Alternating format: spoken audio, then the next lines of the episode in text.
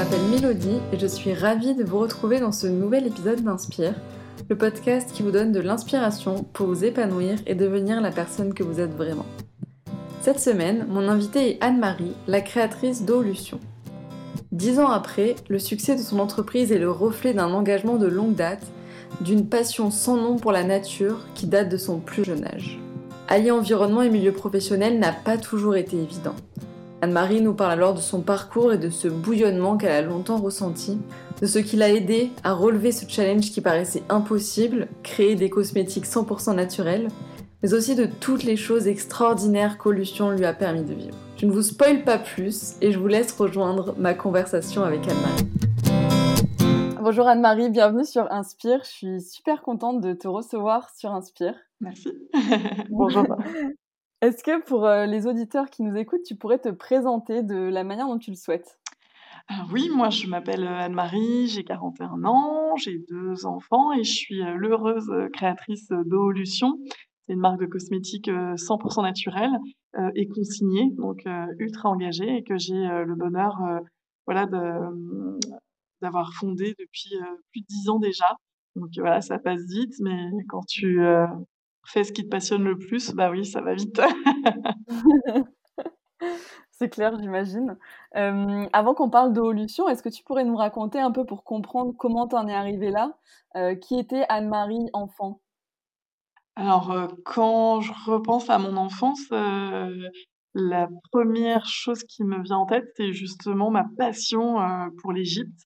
voilà, je trouvais ça, je trouvais ça absolument mystérieux et, et, fascinant de se dire voilà tout ce que les Égyptiens avaient réussi euh, en termes de médecine, de termes de construction à faire. Et, et voilà c'était un univers euh, euh, dont, dont, les images évidemment les pyramides c'était vraiment très évocateur mais plein d'autres choses voilà ça me fascinait. Et, et je dirais que enfant j'ai été vraiment baignée de cette euh, de cette fascination. Et, et, voilà je me rêvais un peu comme une aventurière un peu archéologue bien entendu euh, j'étais totalement folle d'Indiana Jones. Donc voilà, c'était ça euh, en prime enfance. c'est marrant, je trouve c'est assez original. Enfin, d'où ça t'était venu cette, euh, cette passion pour l'Égypte Je ne sais pas, j'ai dû tomber sur une BD qui était la BD d'un petit personnage qui s'appelle Papyrus. Je ne sais pas ah si ça évoquera. Voilà, quelqu'un. voilà, et donc, et donc voilà, voilà j'étais baignée dans ces aventures-là et je trouvais ça extraordinaire. Et, et, et voilà, moi je m'imaginais vraiment euh, dans des passages secrets, dans les pyramides. Enfin, je, voilà, c'était un peu tout mon imaginaire d'enfant qui, euh, qui euh, voilà, s'épanouissait dans, dans ce monde-là de l'Égypte.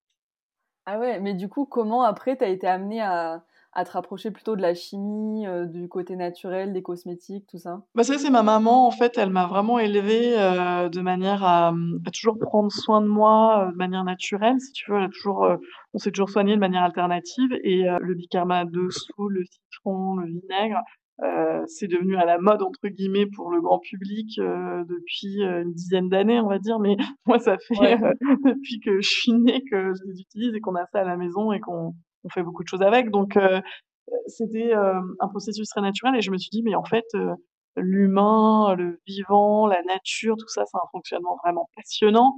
Et, vraiment, ce qui me plairait le plus, parce que j'ai beaucoup hésité dans des études littéraires, bah, en fait, j'aimerais bien comprendre comment ça marche, tout ça.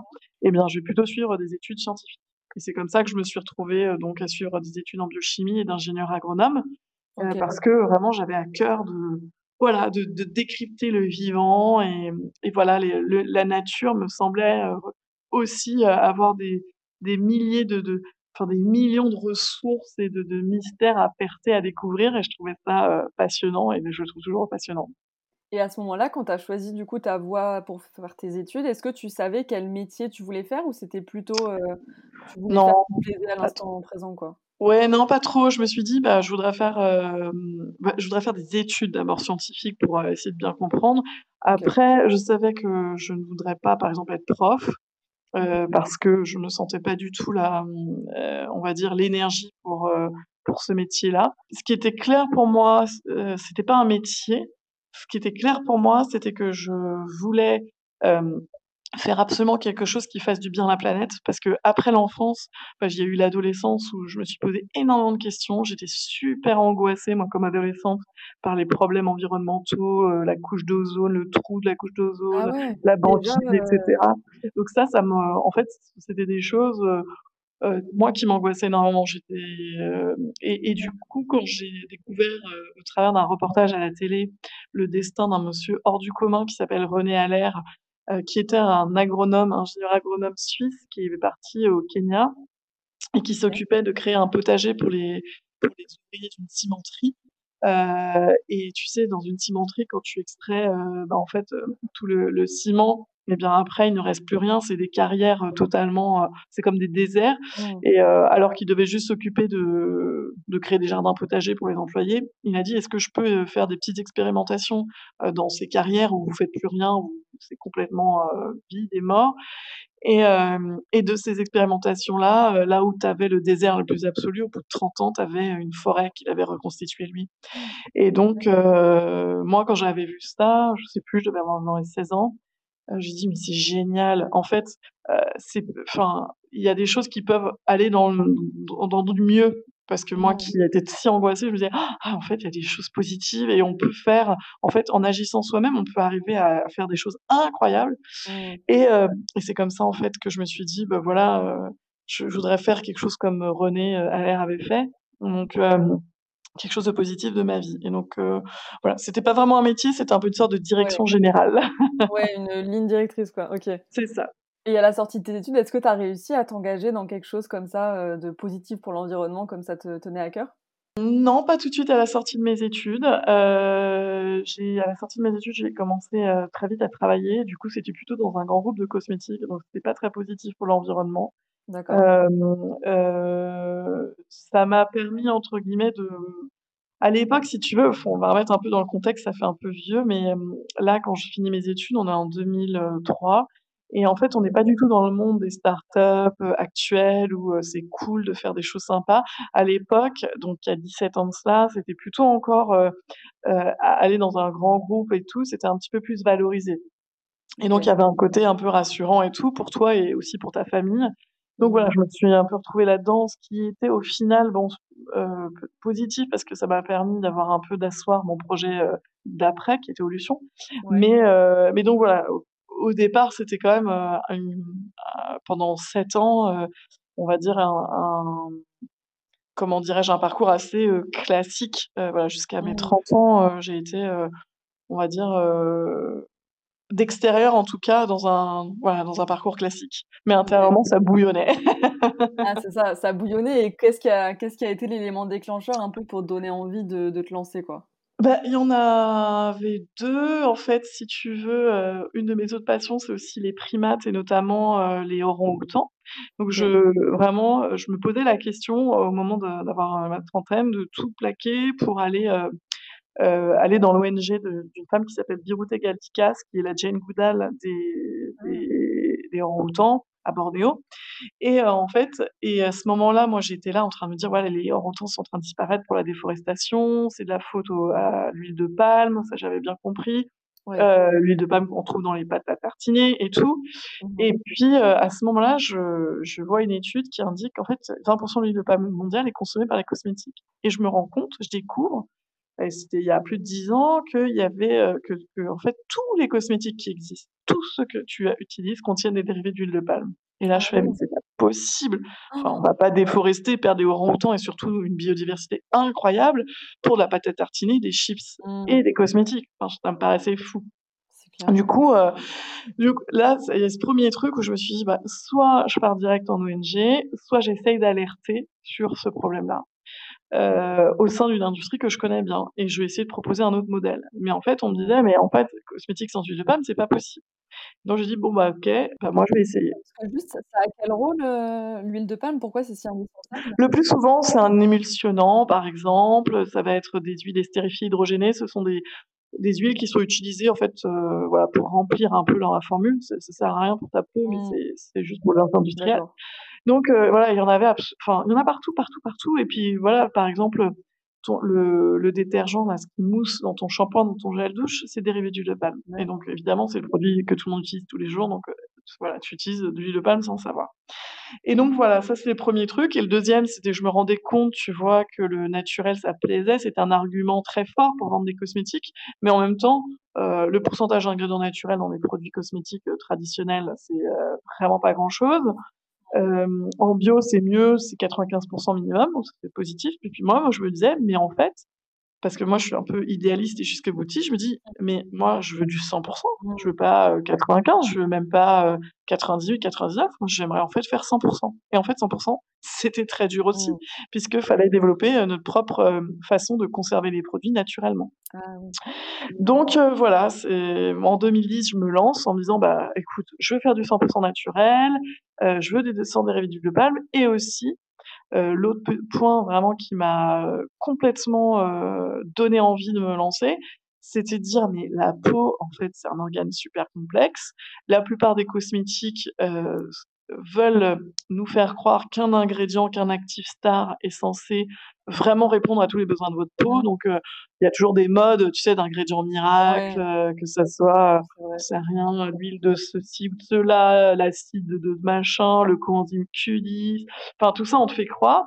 Et moi, je sais très bien que tu peux pas tout miser. Enfin, tu peux, comme on dit, on peut pas mettre tous ses œufs dans le même panier. Et que dans l'alimentation, on te dit aussi, faut varier tes apports, faut manger un petit peu de tout pour manger sainement.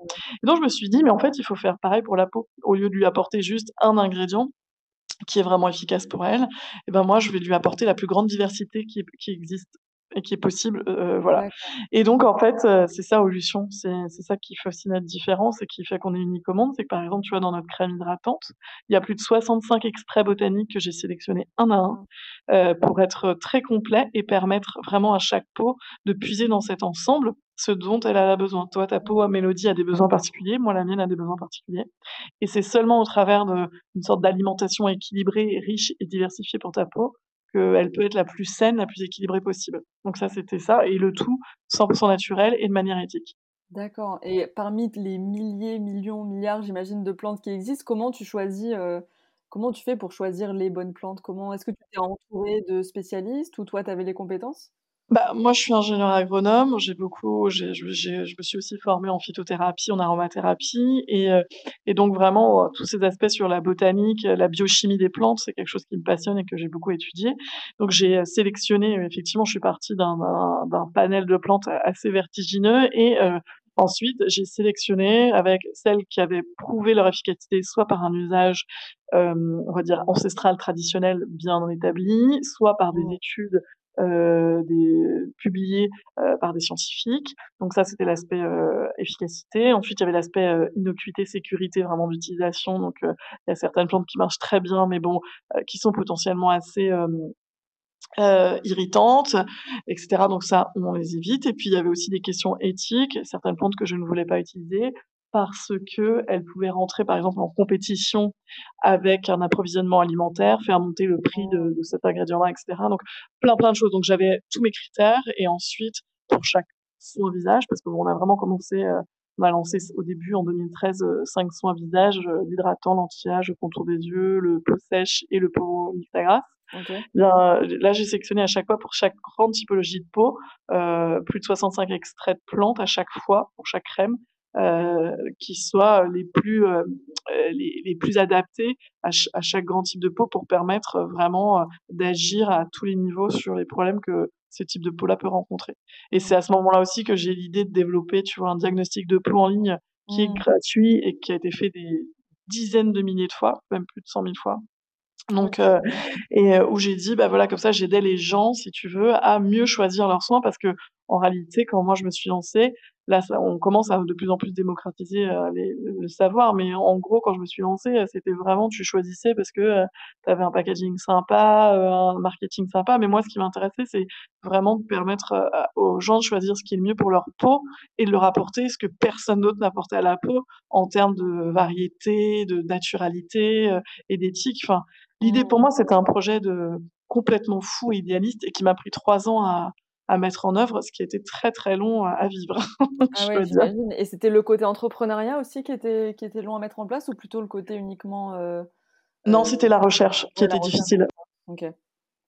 Et justement, du côté entrepreneuriat, comment tu t'es entouré, toi? Parce que vu que tu avais un parcours d'ingénieur agronome, comment tu t'étais entouré par rapport à tout ce qui était entrepreneuriat, marketing, finance, tout ce côté-là, plutôt entreprise?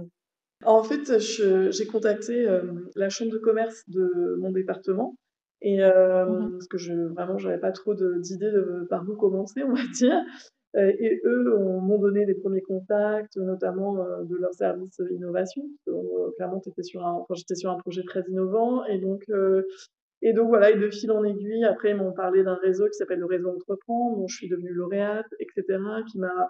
En fait, ça s'est fait, je dirais, bah, j'ai commencé, tu sais, tu tires un petit fil, et puis en fait, ça m'a amené à, rencontrer, à, à m'entourer peu à peu. J'ai assez vite pris aussi un comptable parce que c'est important aussi.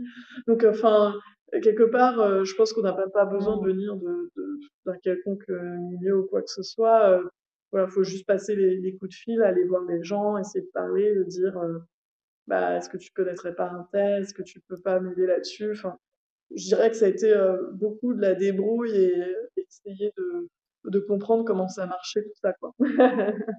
Ok, ouais, faut pas avoir peur de parler de ton projet. Pas du tout. Je pense que moi, j'ai parlé très vite de mon projet. Je pense que, euh, en fait, parfois, quand tu veux pas parler de ton projet, il y a, y, a, y a deux questions. C'est euh, parce que tu as peut-être peur, euh, de, entre guillemets, on te dit, ouais, euh, quelqu'un va me prendre mon idée et tout. Moi, je pense que, ouais, c'est. Enfin, pas, c'est pas si évident parce que de toute façon, une idée, c'est bien, c'est fantastique, mais après, l'idée, il faut la mettre en œuvre. Donc, les gens qui sont prêts à tout de suite mettre en œuvre un truc, enfin, Enfin, c'est pas quelqu'un arrive, euh, il prend une idée, c'est pas comme s'il prenait euh, genre une, euh, une part de tarte au chocolat, quoi. C'est, prendre une idée, ça veut dire quoi La mettre en œuvre, et c'est très compliqué, c'est ce qui est le plus compliqué, parce que tout le monde a des très bonnes idées, mais c'est la mise en œuvre parfois qui est plus compliquée. Donc, en gros, ouais, moi je suis plutôt dans l'idée qu'il vaut mieux échanger, parler, parce que ça peut aussi te faire réfléchir, ce que les gens disent, ça peut être parfois très intéressant, ça peut te faire rebondir dans ton, dans ton euh, dans ton cheminement, dans, ton, dans tes réflexions. Donc ça, c'est intéressant. Après, il y a aussi, euh, j'ai, j'ai pas eu trop ça, mais j'en ai entendu parler des personnes qui veulent pas trop en parler parce qu'elles ont peur qu'on les décourage et autres.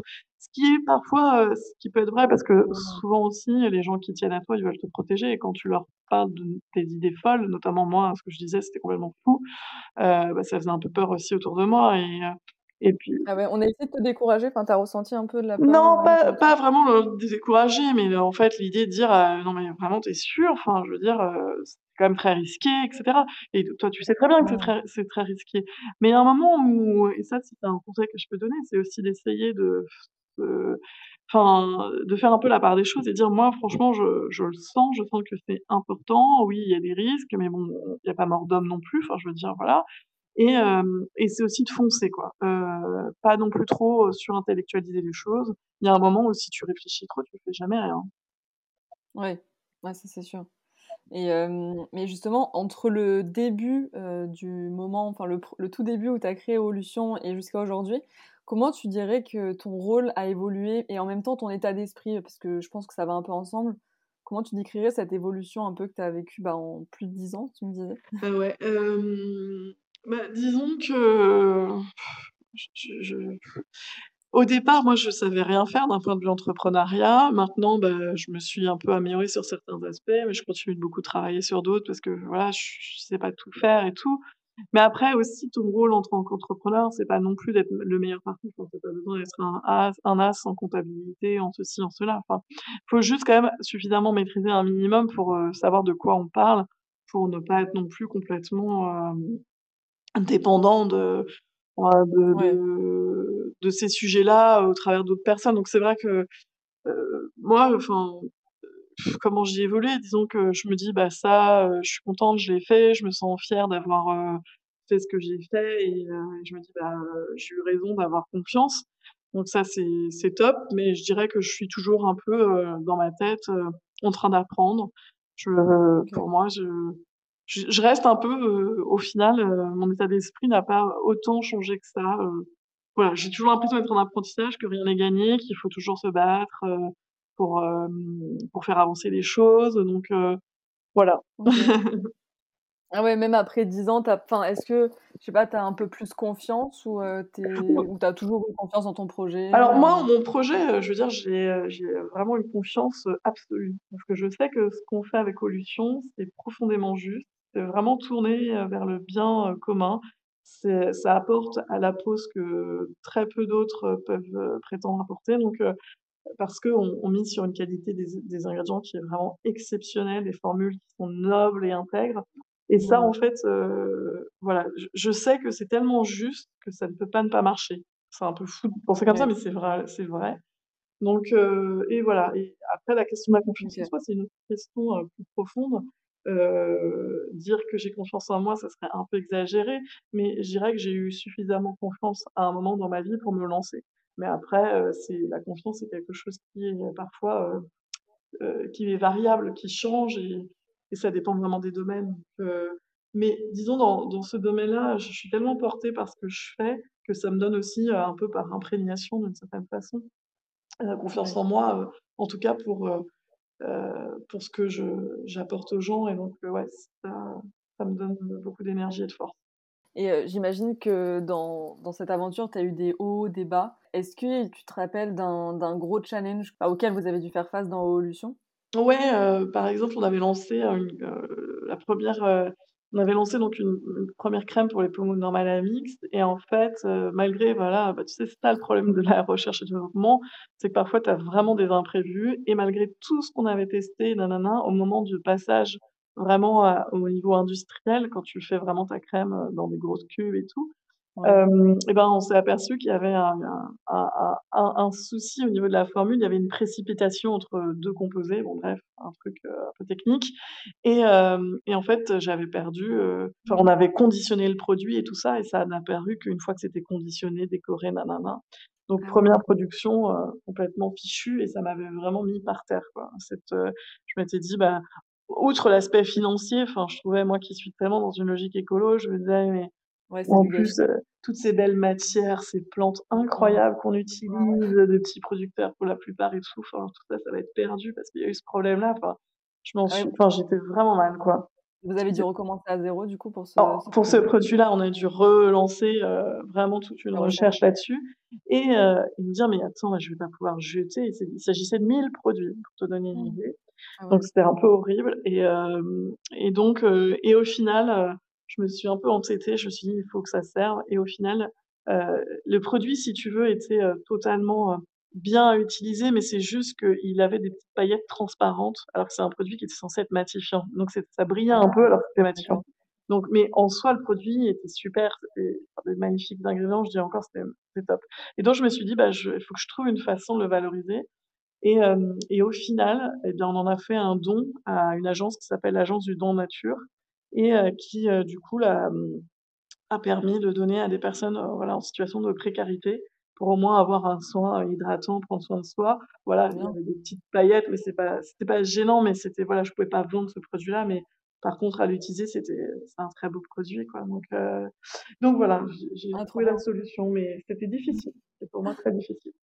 Ah ouais, j'imagine, ça doit être un coup, un coup dur, quoi, mais c'est vrai que je trouve c'est un beau une belle leçon de se dire que même après un produit, on va dire un peu raté selon ce que tu attendais, tu as réussi quand même à faire des heureux, heu, que tu aurais pas forcément fait si le produit avait été réussi du 1er coup, quoi. Oui, c'est vrai que parfois toutes tes galères, hem, vont t'apporter aussi, heu, vont t'apprendre des choses et vont te vont t'aider à à aussi mûrir et c'est vrai que, comme je te disais, ça m'avait mis par terre et aujourd'hui, heu, si tu veux, heu, bah, des galères, on en a tout le temps, mais c'est vrai que cela m'affecte peut-être un petit peu moins, heu, aussi. C'est peut-être ça aussi mh. dans dans le truc positif, c'est que, j'arrive à être moins, moins déstabilisée, quoi, moins complètement minée par par des sujets parce qu'avec le temps, 10 ans, c'est 10 ans d'entrepreneuriat, c'est quand même 10 ans de beaucoup de galères. Enfin, faut dire ce qui est aussi, c'est Mmh. passionnant. Enfin, je veux dire, je changerais ma vie pour rien au monde et tout, mais en fait, y a tu vois, tu as les 2 pendants de d'une réalité. C'est-à-dire que c'est hyper passionnant, heu, riche, j'ai rencontré des gens géniaux, j'ai fait des choses extraordinaires que jamais j'aurais cru que faire de ma vie, mais en même temps, le le pendant de ça, heu, de cette liberté, de ce côté super, excitant, Le pendant de ça, c'est de devoir gérer beaucoup de choses et tout le temps et, et tout le temps et tout le temps qui sont moins cool. Et du coup, parmi toutes ces choses extraordinaires dont tu parles que tu tu pensais pas pouvoir faire, est-ce que tu en, as une ou deux que tu pourrais nous partager? Oui, un truc un peu fou, un peu fou. Si tu veux, comme je t'ai dit, voilà, je développe un, un diagnostic de peau en ligne gratuit, puis je commence à écrire des articles de, de pareil, dans cette même logique de gratuité, de partage de l'information. je fais un blog Olution et, et voilà. Et puis il y avait un, si tu veux, un, un média que j'aime beaucoup qui s'appelle Féminin Bio. Bah, j'ai commencé à contribuer aussi à, à ce média-là. Et puis euh, un jour, euh, Audrey euh, Etner, qui, qui était en charge voilà, de tout l'éditorial à l'époque sur Féminin Bio et qui est toujours d'ailleurs, est contactée par une émission de télé pour intervenir sur le sujet des cosmétiques. Et puis Audrey dit bah en fait, peut-être qu'il vaut mieux contacter directement Anne-Marie, puisqu'elle elle connaît bien le sujet des cosmétiques et tout. Et puis, je suis invitée dans cette émission une fois, deux fois. Et au final, cette émission s'appelle La quotidienne sur France 5. Et au ah final, ils m'ont proposé d'être leur chroniqueuse beauté, bien-être au naturel. Et j'ai fait ça, j'ai fait de la télé donc pendant quatre ans. Donc voilà, ça oh. fait partie des choses totalement, totalement incongrues, enfin que j'aurais jamais, j'aurais jamais imaginé faire de la télé. Déjà pour moi, enfin, je pas du tout de, voilà, de, du monde des médias ni rien. Donc et c'était un peu, voilà, ça fait partie des petites choses que si j'étais restée euh, euh, salariée euh, tranquillement dans mon coin, bah, j'aurais jamais fait de ma vie, évidemment, comme la plupart des gens. Hein. Et je me suis retrouvée là-dedans parce que j'ai créé Olution. Donc voilà, ça fait partie des petites choses où tu te dis waouh, c'est fou. Ah oui, c'est ouf. Mais parmi, avec toutes ces choses que tu fais, tous ces challenges au quotidien, comment tu arrives à gérer ton, à la fois ta vie de bah, enfin, CEO, euh, de ta vie perso, ta vie de maman. Euh, comment tu, tu, trouves ton équilibre parmi tout ça? Bah, il n'y a pas d'équilibre en fait, c'est souvent un peu, euh, bah, parfois tu travailles plus, enfin parfois bah, tu quand même, enfin je dirais que moi j'ai absolument aucune recette parce que je sais pas comment les autres font. J'ai l'impression de, enfin, je fais ce que je peux en fait, je fais ce que je peux. c'est souvent insatisfaisant parce que j'ai l'impression, tu vois, avant d'avoir mes enfants, j'étais en eau limite, je travaillais tout le temps, le soir, les week-ends, etc. Maintenant que j'ai mes enfants, évidemment, je, je suis beaucoup plus bordée et je, je me mets, euh, évidemment, c'est limitables parce que je, faut que je passe, et j'ai envie déjà de passer mmh. du temps avec mes enfants. Donc, euh, parfois, je suis euh, un peu contrainte dans tous les côtés et je me dis, bah, je fais ce que je peux.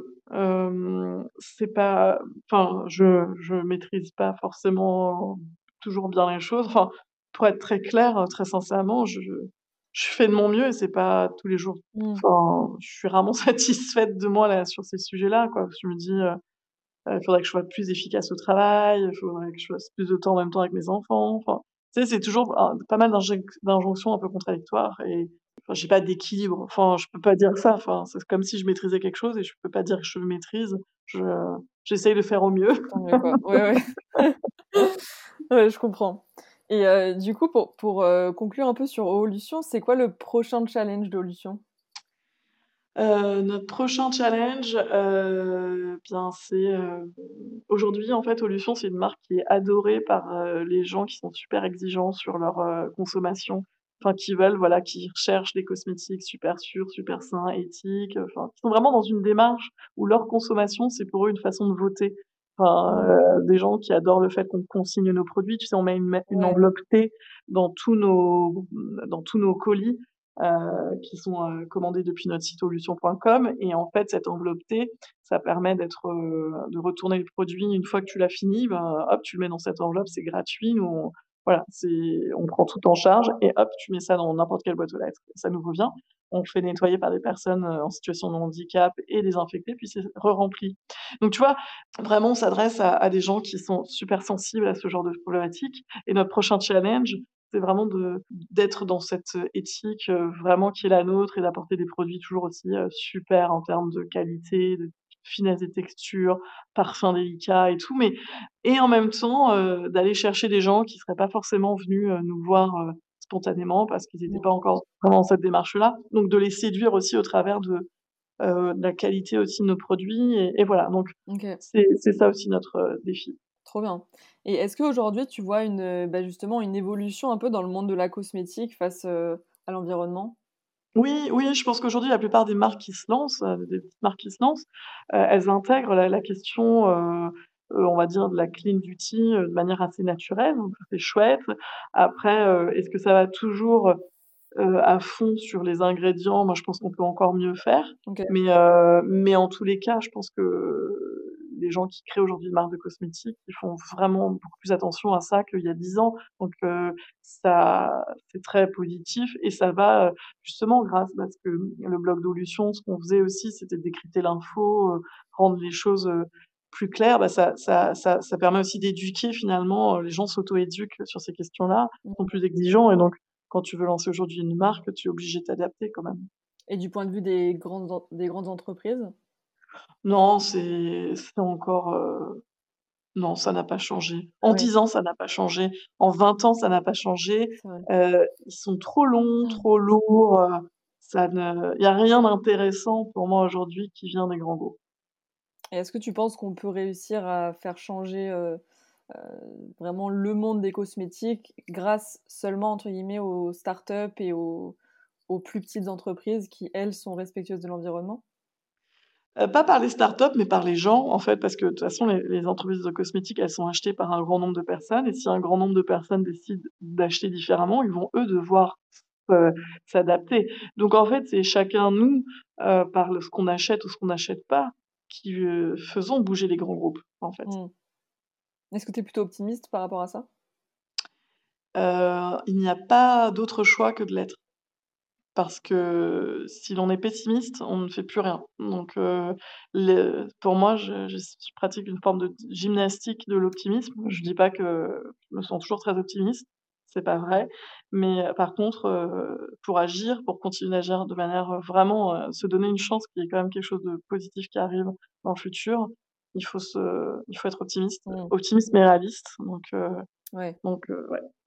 Et du coup, pour les personnes qui consomment pas encore des cosmétiques euh, faits à partir de produits naturels euh, et, euh, éthiques, respectueux de l'environnement, est-ce qu'il y a un mythe que tu aimerais déconstruire pour peut-être les, oui.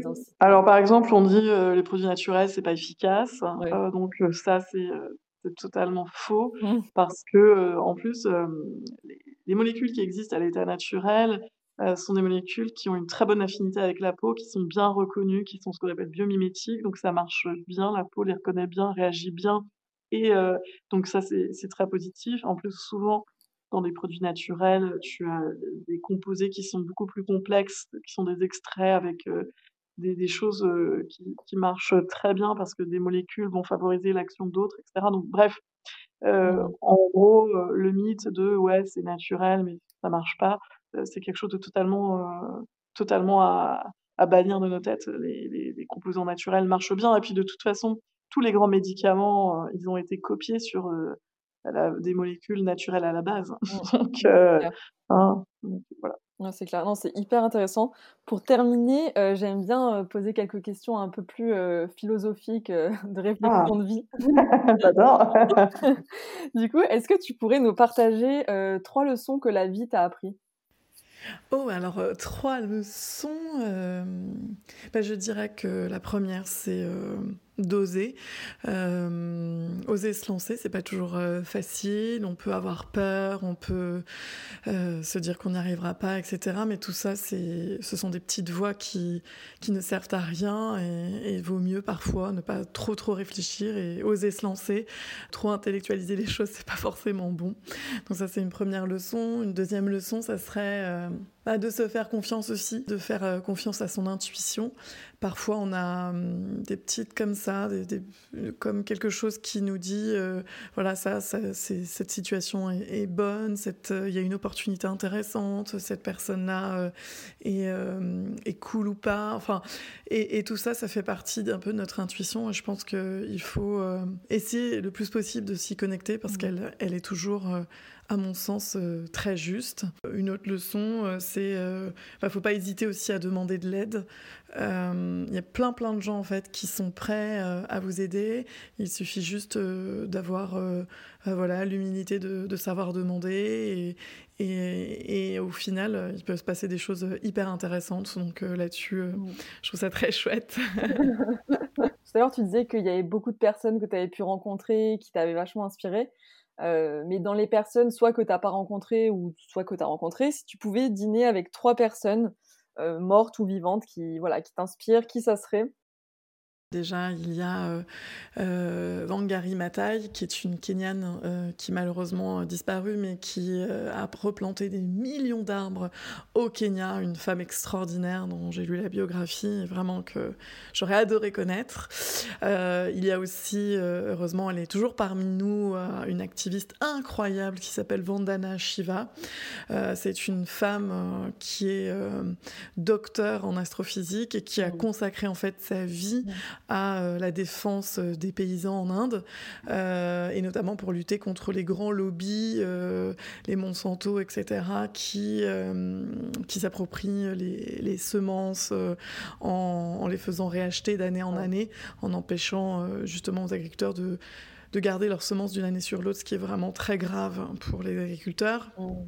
Et puis, bah, j'aimerais aussi euh, déjeuner euh, avec euh, une autre femme qui, qui a disparu, mais c'était la, personne en fait qui a écrit un, livre qui s'appelle Silent Spring et dont le nom m'échappe pour le moment, mais c'était pareil une activiste aux États-Unis qui dans les années 60 a, éveillé les consciences sur le fait que de plus en plus la biodiversité disparaissait et donc voilà ça, fait partie des femmes euh, extraordinaires euh, qui ont fait avancer les choses et, qui continuent de faire avancer les choses pour Vandana Shiva et qui m'inspirent beaucoup.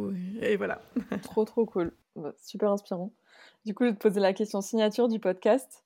Donc, Anne-Marie, qu'est-ce qui t'inspire, t'aide à grandir et à devenir la meilleure version de toi-même au quotidien? Ce qui m'inspire, moi, c'est euh, bah, le fait d'être entourée, euh, de m'entourer de personnes qui sont euh, engagées, qui essayent de faire concrètement des choses bien. Enfin, on ne fait pas toujours tout parfaitement, mais voilà, des gens qui sont euh, dans une optique euh, de, se battre pour améliorer les choses euh, au quotidien, par chaque petit geste, parce que tout finalement peut compter. Et, voilà, donc ça, c'est pour moi ce qui m'aide à me, à me donner de la force et à devenir, j'espère moi aussi, par ricochet, bah, la meilleure version de moi-même. Génial. Bah écoute, euh, merci beaucoup pour tout ce partage, pour le temps que tu as consacré à, nous partager ton parcours et tes pensées. C'était vraiment super inspirant et je suis sûre que ça va aider euh, plein de personnes et en tout cas que ça va donner envie euh, de faire des petites actions pour qu'on arrive tous ensemble à, à, avoir un monde plus désirable. Quoi. Merci Anne-Marie, à bientôt.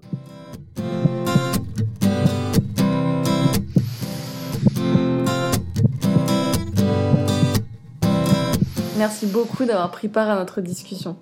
J'espère sincèrement que l'engagement d'Anne-Marie vous aura inspiré et donné envie d'agir vous aussi à votre échelle. Si vous avez aimé cet épisode, vous pouvez l'envoyer à deux amis à qui il pourrait plaire. C'est vraiment en en parlant qu'on arrivera à avoir le plus d'impact tous ensemble. Vous êtes de plus en plus nombreux à écouter Inspire et ça me fait vraiment hyper plaisir. Alors pour ne pas louper les prochains épisodes, n'oubliez pas de vous abonner et en attendant, moi je vous dis à très vite.